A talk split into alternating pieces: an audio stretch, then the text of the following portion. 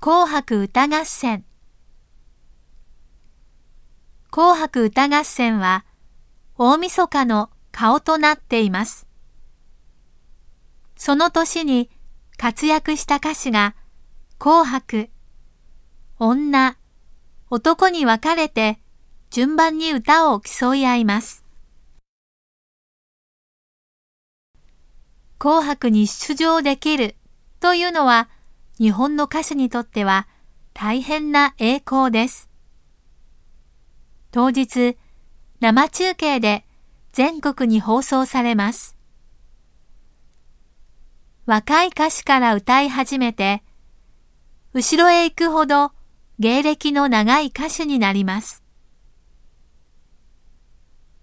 最後に歌う歌詞は鳥と言われます。赤組、女性と白組、男性、それぞれに鳥がいますが、その後、一番最後に大鳥が出ます。